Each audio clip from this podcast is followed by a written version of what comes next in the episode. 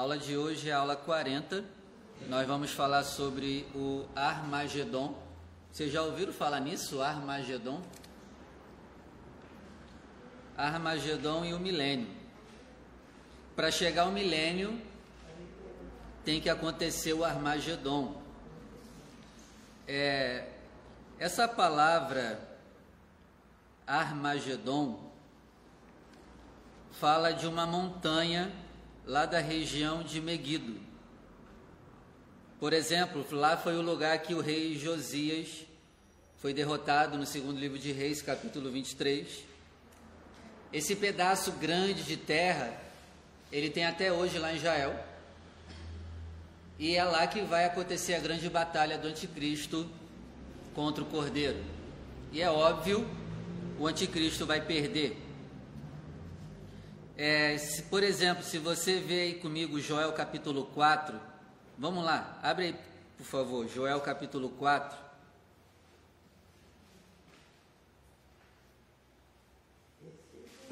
Versículo 1.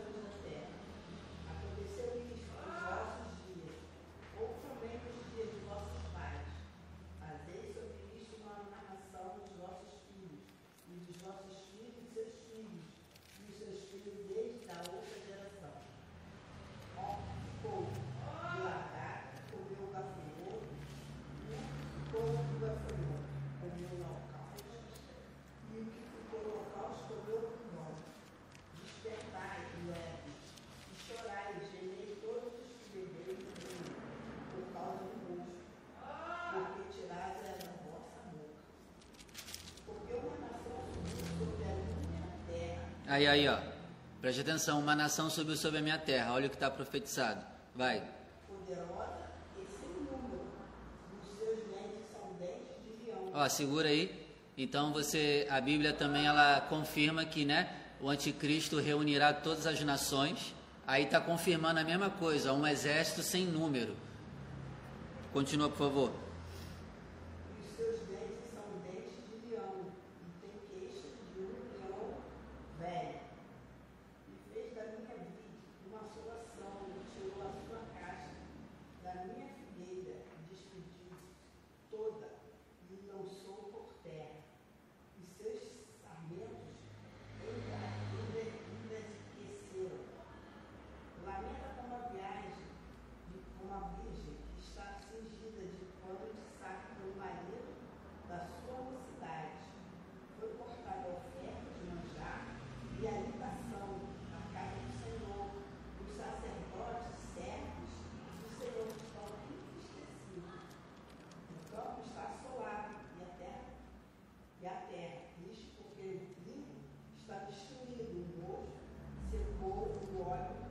Isso aí quer dizer o quê? O período da grande tribulação, né? Vai ter fome. Tá falando dessa questão, entendeu? Continue, por favor. Tá lendo, tá lendo qual versículo? Eu vou pro 11 agora. Capítulo 2 ou 3? Primeiro. Joel 1?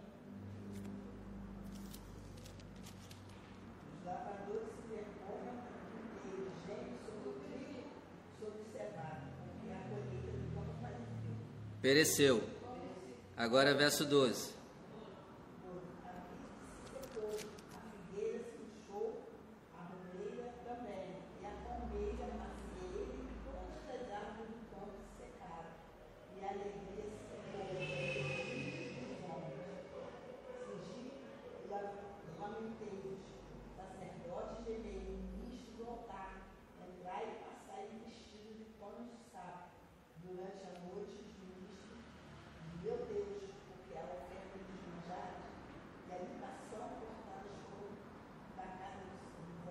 Só até aí. Aí vem o verso 15, ó, Joel 1,15. Ah, aquele dia, porque o dia do Senhor está perto e virá como a assolação do Todo-Poderoso. É essa, é essa grande batalha. Joel está falando dessa grande batalha que vai acontecer. É, todos os profetas menores, eles estão falando do tempo do fim, tá? Vocês guardem isso. Toda vez que vocês lerem os profetas menores da Bíblia, eles estão falando do tempo do fim. Então, tudo que o João está falando aqui é o tempo do fim. Não tem essa questão aqui que a gente sempre usa nas ofertas, né, de falar da, do gafanhoto, o cortador, migrador, destruidor? No contexto original ali, sabe quem é o cortador, o devorador, o destruidor? O anticristo. Porque ele vai vir destruindo tudo. Então é uma informação que às vezes a galera não percebe. O gafanhoto, o cortador, o destruidor, o devorador ali no contexto original é o anticristo. Entendeu? Isso, é tudo ele. Porque a Bíblia chama ele de o assolador, né? Ah, verso 15 do capítulo 1, aqui, o dia do Senhor. Esse dia, o dia da batalha do Armagedon, o dia do Senhor está perto. Aí, ó, por exemplo, o capítulo 2, verso 1 vai dizer o que, ó?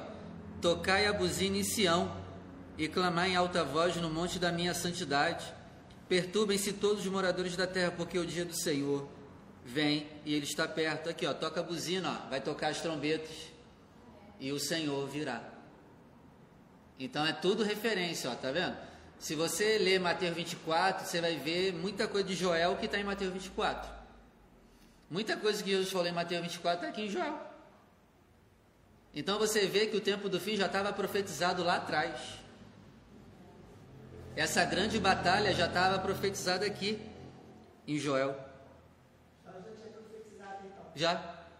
É igual como já tinha profetizado? Ó, por exemplo, o, ca- o versículo 2 do capítulo 2 é interessante, ó. Dia de trevas e de tristeza, dia de nuvens e de trevas espessas. Em Mateus também 24 e 25 vai dizer que depois daquela grande tribulação o sol escurecerá e a lua não dará mais a sua luz. Essa referência é tirada aqui também, ó, dia de trevas. Então você vê que já está tudo aqui atrás. Se não tivéssemos o Novo Testamento, o Antigo Testamento já tinha explicado tudo. Só que o Novo Testamento faz o quê? Explica com mais detalhe o que já estava aqui atrás. Mas o, o Novo Testamento só está explicando o que já está lá atrás. O Novo Testamento não traz nada, nada novo. Só revela o novo que já estava oculto lá atrás. E isso é tremendo. Eu, eu amo, eu não sei muito pregar não, mas eu amo Velho Testamento. Eu amo pregar Velho Testamento. Aí eu deixo, fala assim, não, vocês têm que aprender de Mateus para lá. Não, isso está errado. Realmente a galera tem essa cultura, não? Vamos aprender de Mateus para frente. Eu te pergunto, todo livro que tu, que tu compra, tu lê da metade para frente? Aí por que que a Bíblia a gente quer ler da metade para frente? Gente, não tem lógica. Deus não é maluco.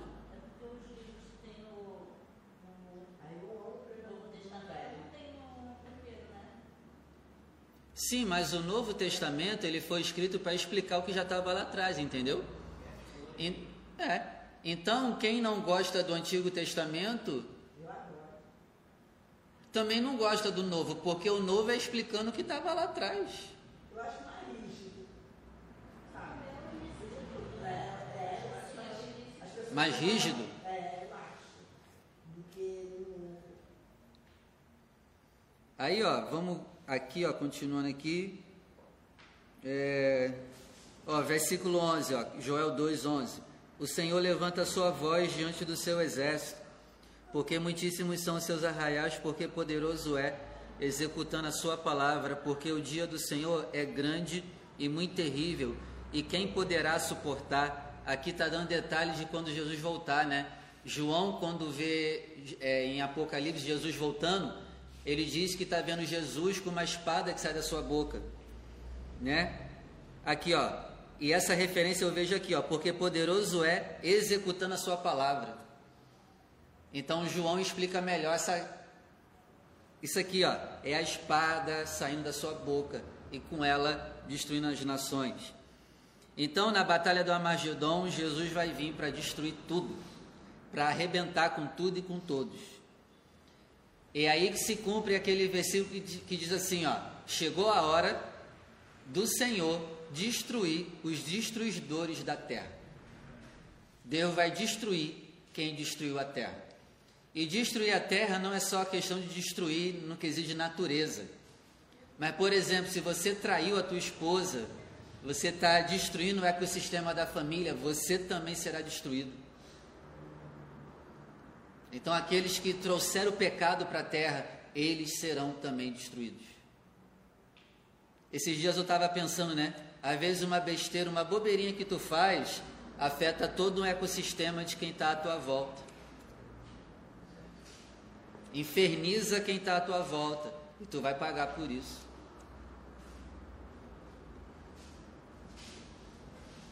Isso é muito sério. Uma coisa certa que tu faz também vai afetar todo o ecossistema à volta. Mas uma bobeirinha que tu faz também afeta tudo. Isso é muito sério. Aí, ó. Versículo. Vamos ver aqui agora. Hum,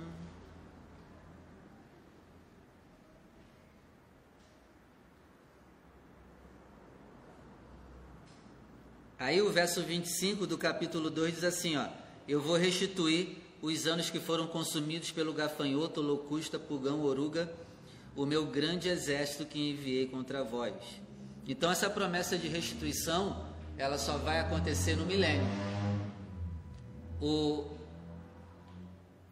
como é que é? Como é que eu posso explicar? O cumprimento pleno desse versículo só vai acontecer no milênio. Eu posso usar esse versículo aqui para acreditar que Deus vai restituir coisas na minha vida hoje? Sim, posso. Mas essa palavra aqui, ela tem o peso dela de restituição só vai acontecer no milênio.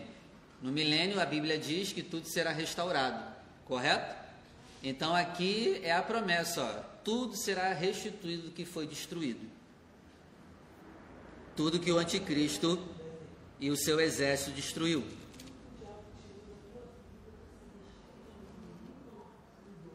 Mas isso só vai acontecer plenamente no milênio. E a gente gosta de usar isso aqui para dar uma injeção de fé na galera. É, tudo bem, mas a promessa profunda verdadeira é só no milênio. Pastor, eu posso viver algumas restituições? Claro, mas não serão restituições plenas. Tu vai mais perder do que ganhar por enquanto. Aí quando chegar o milênio, aí sim será diferente. Ó, capítulo 3, verso 1, Joel 3, verso 1, nós estamos falando sobre a batalha do Armagedon. E o livro de Joel foca muito nesse dia. Ó, capítulo 3, 1. Porquanto eis que naqueles dias e naquele tempo em que removerei o cativeiro de Judá e Jerusalém, ó, verso 2: Congregarei todas as nações e as farei descer ao vale de Josafá. É, esse vale de Josafá é, é a área onde vai acontecer a batalha do Amargedon. Por que, que é usado o vale de Josafá? Porque foi ali que ele morreu lá em 2 livro de Reis, capítulo 23, verso 29. O vale de Josafá é onde vai acontecer.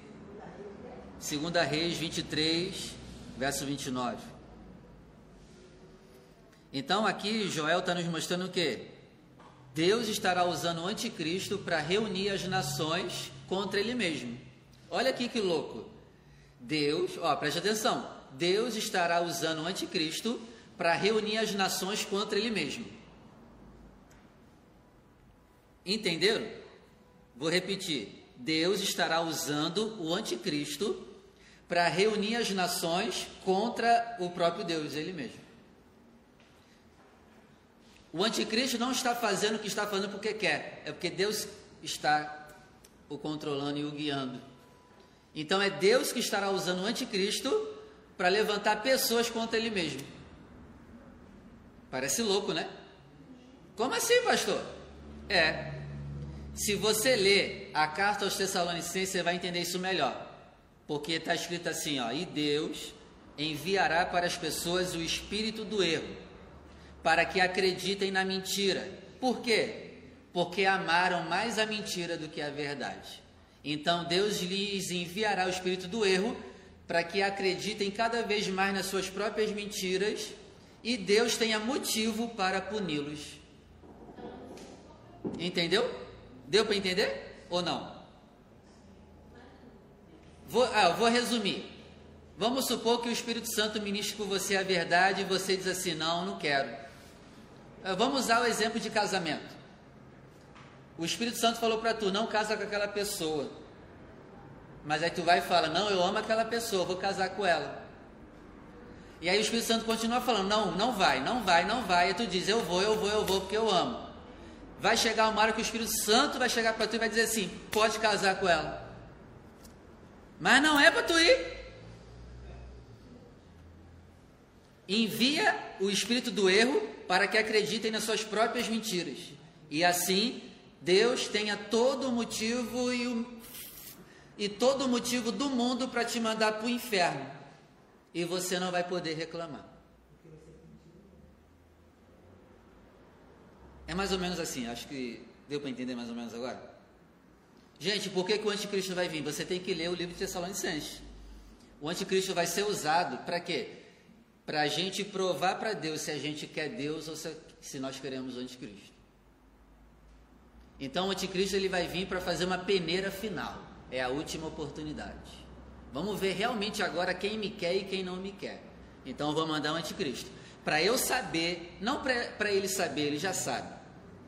Mas é para você responder com as suas atitudes se você realmente quer Deus ou quer a safadeza. Entendeu agora? Então, Deus vai enviar o anticristo para confirmar quem é que quer ele e quem é que não quer. Então Deus está no controle do anticristo. O anticristo está sendo guiado pelo Criador.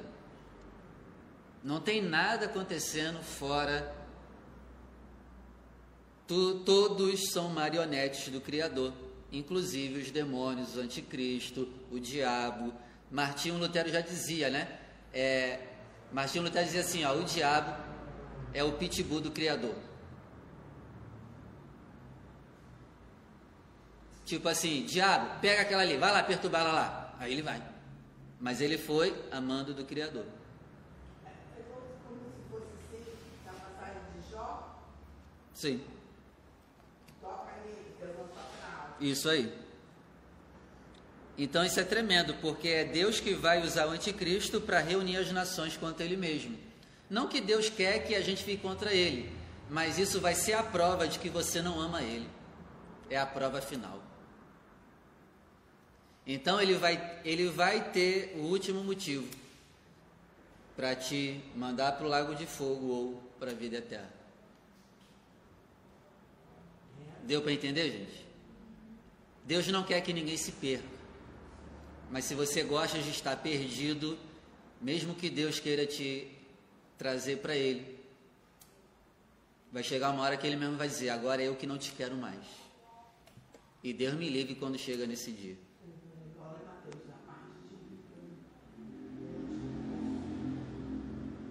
Então não, não pense que o anticristo ele está guerreando contra Deus.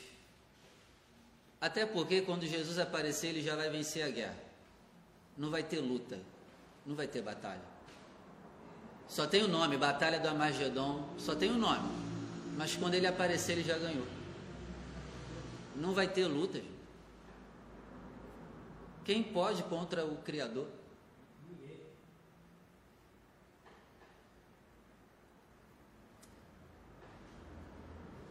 Então, ó, continuando aqui, deixa eu ver aqui outro versículo aqui para a gente.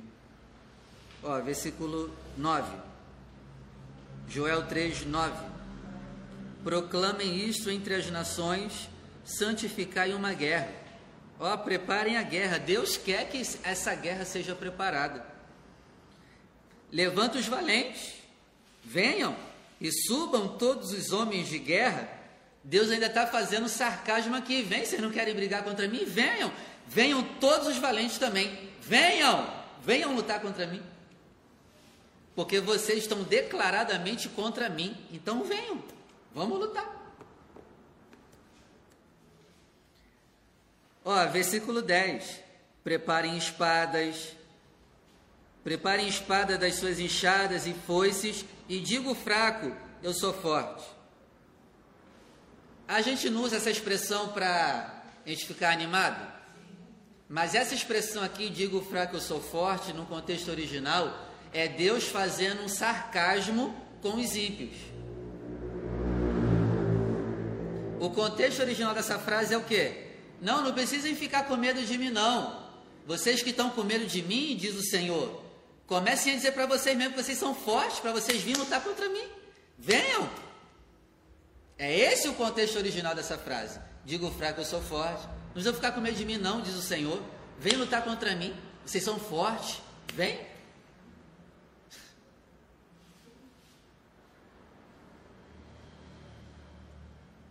Ó, 11.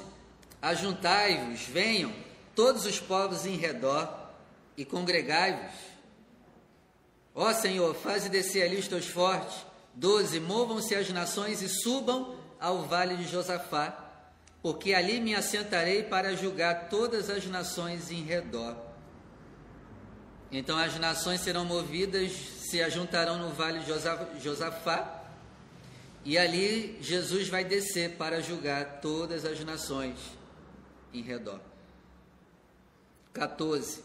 Multidões, multidões no vale da decisão. O dia do Senhor está perto no vale da decisão. Esse vale da decisão é o dia da batalha do Amargedon. 15. O sol e a lua se escurecerão, e as estrelas retirarão seu resplendor. E o Senhor bramará de Sião e dará a sua voz de Jerusalém. Os céus e terra tremerão, mas o Senhor será refúgio do seu povo e a fortaleza dos filhos de Israel. O verso 16 está dizendo que Jesus voltou e destruiu todos. Já está tudo aqui no livro de Joel. A gente não precisava do Novo Testamento. Já está tudo explicado aqui atrás. Amém? Alguma dúvida aqui? Tranquilo?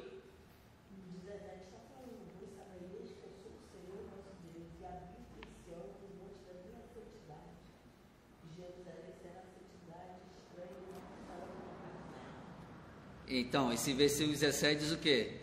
Ele vai sentar em Jerusalém, vai reinar, aqui já fala do milênio, o monte da minha santidade. Ó, e Jerusalém será santidade. E aqui também fala do novos céus e terra. Ó. Estranhos não passarão mais por ela. Está fazendo referência a Apocalipse 22. Não entrará na nova Jerusalém, né? Todos que amam cometem a mentira, idólatras, aqui também já está fazendo referência a isso. Então você vê que já está tudo aqui. Tudo lá atrás já estava falando tudo. Inclusive essa batalha do Armagedon. Amém? Ó, por exemplo, até Balaão já falou dessa batalha, vocês sabiam? O Balaão. O Balaão já tinha falado dessa batalha do Armagedon. Anota aí a referência, Números 24, verso 8. Números 24, verso 8. Até Balaão falou dessa batalha. Olha só que louco. Números 24, verso 8. Por exemplo, até Moisés também. Até Moisés já falou dessa batalha. Está lá em Deuteronômio 32, verso 43.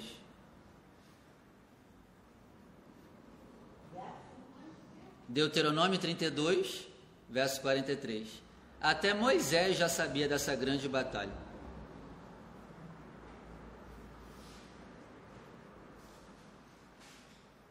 Ó, por exemplo, também Isaías capítulo 13, verso 4, fala dessa batalha também. Isaías 13, 4. Isaías 13, 4.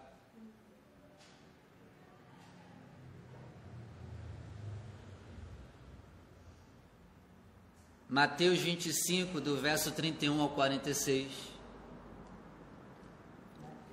Mateus 25, do verso 31 até o 46. Mateus 25, do 31 ao 46. Aqui vai dar o detalhe depois que Jesus vencer essa batalha. Logo em seguida que Jesus vem e vence essa batalha do Armagedon, aqui já dá o detalhe do que acontecerá depois. Ó, o 32, Mateus 25, 32. Todas as nações serão reunidas diante dele. E apartará um dos outros como pastor aparta os bodes das ovelhas.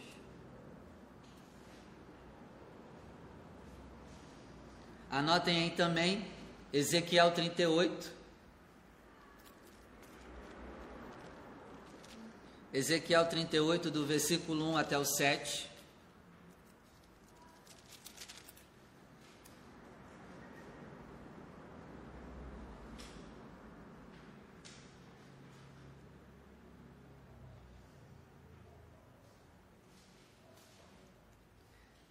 Ezequiel 38, do verso 1 ao 7.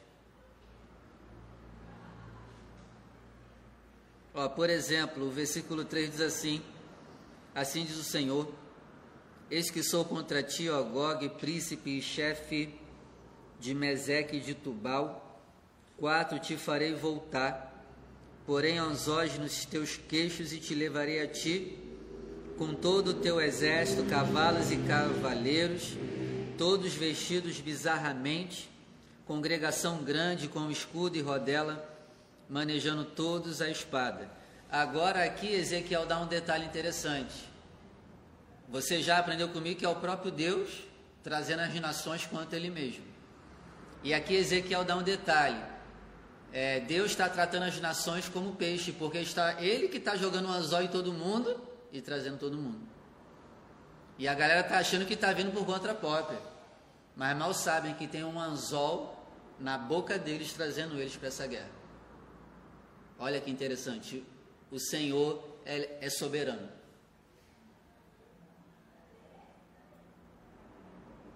Entendeu? A galera vai estar tá pensando que está vindo porque quer. Não, tem um anzol trazendo eles. E o anzol vem lá de cima.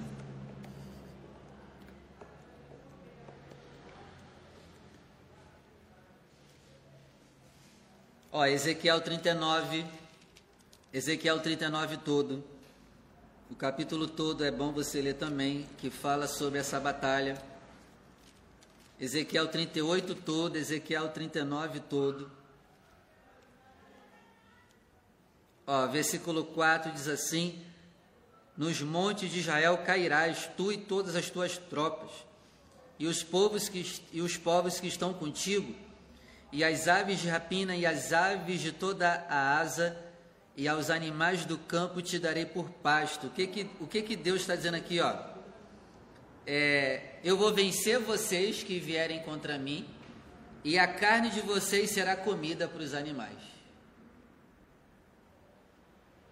Deus vai dar um grande banquete para os animais nesse dia dessa batalha.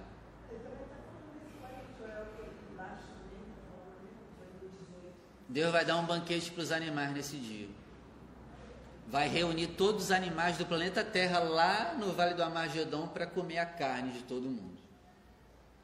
E tem um texto que diz, não sei se é aqui, ó, venham para a grande ceia do Senhor, todos os animais da terra. A grande ceia do Senhor.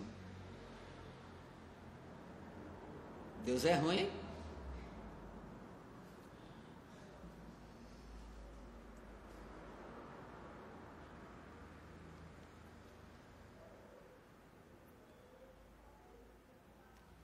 Versículo 9. E os habitantes das cidades de Israel sairão e totalmente queimarão as armas, os escudos, as rodelas, com os arcos, flechas, e com os bastões de mão e com as lanças. Farão fogo com tudo isso por sete anos. Então, ó, depois dessa batalha, vai ter tanta arma que vai levar sete anos para destruir todas as armas de guerra. Gente, é, vai ser algo grandiosíssimo. Vai ser muita gente contra o Senhor. E essas armas serão usadas também como lenha. E diz o texto, vai durar sete anos aí. Vai fazer lenha de arma. É muita arma. Ó, e continuando, ó, versículo 10.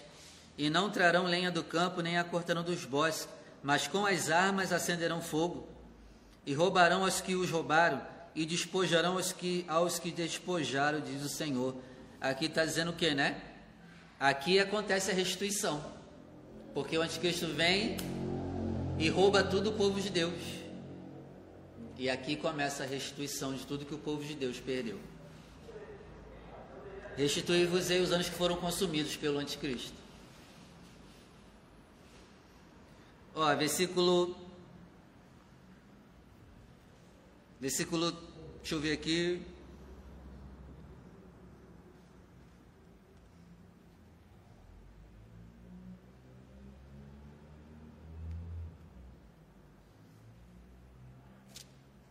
Versículo 17, Ezequiel 39, 17: Tu, pois, ó filho do homem, assim diz o Senhor: diga às aves de toda espécie e a todos os animais do campo: Ajuntai-vos e vinde, venham de toda parte para o meu sacrifício que eu sacrifiquei por vós. Sacrifício grande nos montes Israel, e comei a carne e bebei sangue. Aqui, ó, Deus acaba de vencer a batalha né, do Armagedon e corpos estirados por todo lugar. E aqui Deus está chamando agora todos os animais do planeta Terra para ir no vale de Meguido comer todas as carnes. Amém? Está dando para entender? Ó, verso 18: Comereis a carne dos poderosos bebereis o sangue dos príncipes da terra, dos carneiros, dos cordeiros, dos bodes, dos bezerros, todos os engordados em Bazã. Ó, 19, e comereis a gordura deles, até vos fartardes animais, e bebereis o sangue até vos embebedardes animais, e a gordura e o sangue do meu sacrifício que sacrificarei por vós. E Deus está falando com os animais.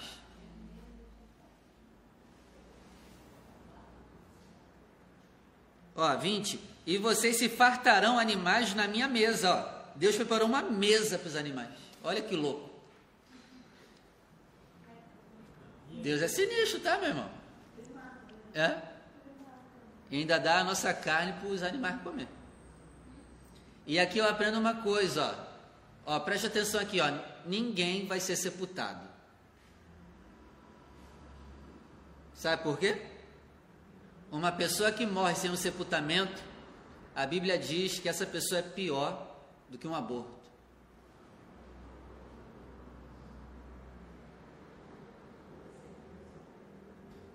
O certo é todo ser humano, quando morrer, ser sepultado, ser enterrado.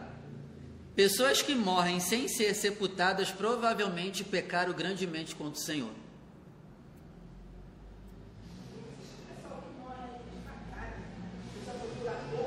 provavelmente aprontaram muito feio contra Deus e Deus não deixa nem sepultar. Leia Eclesiastes fala sobre essa questão. Diz assim, ó, é, se você viver e quando você morrer você não for sepultado, você é pior do que um aborto. Então, quem não tem um enterro, né, pelo menos mais ou menos digno, provavelmente essa pessoa aprontou muito contra o Senhor. Vocês sabiam disso? Fiquem sabendo a partir de hoje. Não deveria, não deveria ser cremada. É uma falta de respeito com o corpo que te serviu aqui na terra. Aí depois você mostra, você quer destruir aquilo que te sustentou a vida inteira aqui. Bota no chão, deixa o, o, a terra comer, porque do pó tu veio e do pó tu tem que voltar. Ah, não, pastor, mas se eu for cremado eu vou virar pó de cinza. Não, mas lá a Bíblia não está dizendo que é pó de cinza. Então, o ideal, o bíblico, é você ser enterrado. Até chegou nas gavetas. Não deveria ir para a gaveta. Se você é um cristão, você deveria querer ir para a terra. E até aquela uma que foi enterrada em pé, né? Numa... Gente, enterrado em pé. Tá maluco? Vai para a terra. Vai para a terra. Deixa os bichos comer vocês todos lá, para a glória de Deus.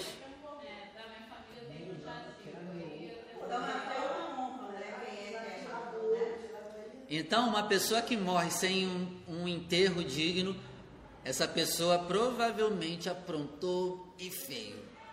E Deus, como punição, não deixa nem ter um enterro digno. Você pode prestar atenção, leia lá o Antigo Testamento todo e veja lá: os homens de Deus, pessoas que serviam a Deus, eram sepultados, tinham o direito de ser sepultados. Agora você vê quem aprontava contra o Senhor no Antigo Testamento os caras não tinham nem enterro. Jezabel teve enterro. Ela foi comida. Ali é uma forma de Deus punir. Você é Deus dizendo assim: ó, você não merece nem um enterro, tua miserável. Tu não merece um enterro. O teu enterro vai ser comida pelos cachorros.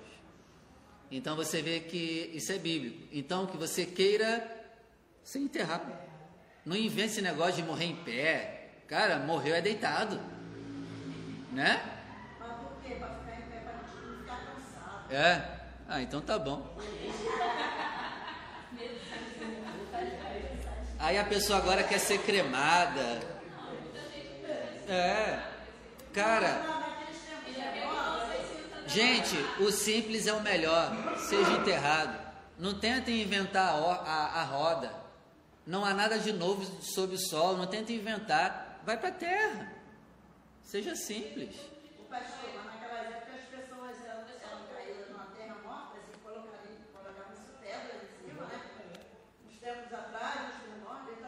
Olha, e a Bíblia quando fala nessa questão, você vê, né, é, como é que é Acã, ele não foi enterrado, lembra? Jogaram pedra nele, pedra, pedra, pedra, você vê, ó, não teve enterro. E esses que eram nas pedras, como Jesus, né, nos túmulos? É, o, Jesus foi na pedra porque ele sabia que ele ia ressuscitar, então ele não precisava está debaixo da terra, porque ao terceiro dia ele ia levantar de novo. Então, aí, pessoa na pedra, não, eu não acho legal, debaixo da terra. Pode estar dentro de uma pedra, mas desde que dentro daquela, daquela pedra tem um negócio para enterrar lá. O ideal é ser enterrado sempre. Porque você vê aqui, ó, claramente na Bíblia, não ter o enterro é um sinal de punição. Isso é muito sério. Aí, aí tem gente que vem e fala assim: não, pastor, morreu, não importa o que vai fazer com o meu corpo. Eu não vou falar, não, lê, lê, lê, ele, lá, lê ele lá todo, para você achar. Aí vocês querem muito mole. Não, a gente não pode fazer isso. É, morreu que se dane meu corpo. Ué, e a consideração com o teu corpo que sustentou a tua alma aqui a vida inteira? Não é morreu que se dane? Respeita o teu corpo.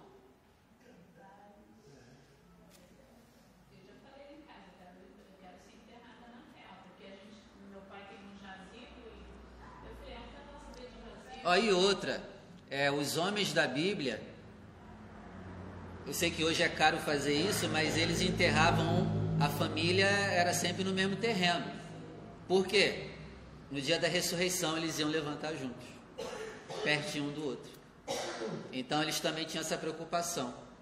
Por isso que José, ele implorou para que quando ele morresse, os filhos de Israel levassem ele lá para perto do pai dele. Porque eles têm essa preocupação com o quê?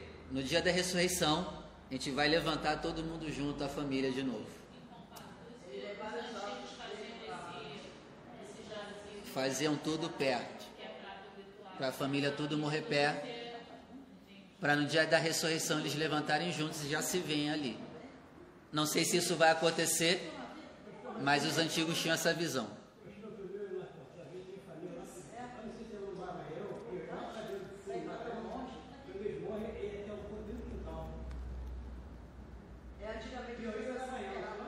Sim. Que tinha essa preocupação. Quando Jesus voltar, a gente já levanta todo mundo junto e já vai todo mundo junto com o Senhor. Interessante nessa visão. Agora, se vai acontecer ou não, não sei. Mas você vê José fazendo isso, fazendo questão de ser enterrado perto da, da família. Porque ele tinha essa preocupação. A sociedade tirou isso para fins monetários, né? Colocar. Então, se você tiver dinheiro sobrando, né? E é cristão, compra um jazigo para tu e bota lá tudo pertinho de tu.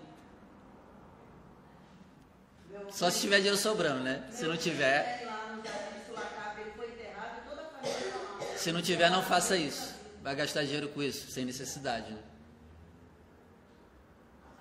Ok, gente, até aqui, tranquilo? A gente acabou entrando em assunto de enterro, né? Eu tô até me metendo agora no teu plano funeral, né? Olha, essa aula aqui é produtiva em tudo, realmente. Mas a gente aprende. E até então eu não sabia que não podia é, cremar o corpo. É, biblicamente a gente não vê nenhum servo de Deus sendo cremado. Gaveta, né? Não, o legal é no- na terra, ser enterrado. Então é bom que a gente vai entrando em outros assuntos e a gente aprende.